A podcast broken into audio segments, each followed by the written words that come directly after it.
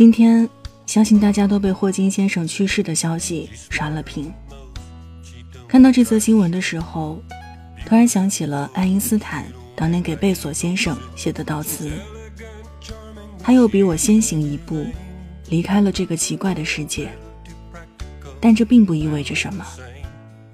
对于笃信物理学的人来说，过去、现在和未来的区别，不过是一种幻觉而已。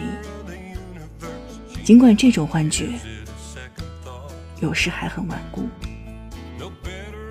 不知道你有这种错觉吗？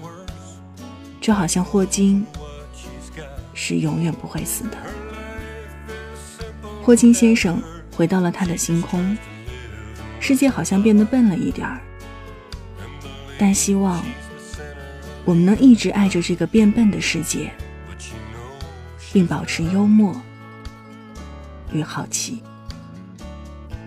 嘿，你好，我是伊米，睡不着的夜，欢迎来听晚安。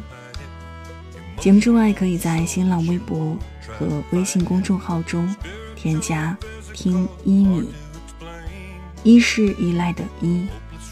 你是米饭的米，祝你晚安，好梦香甜。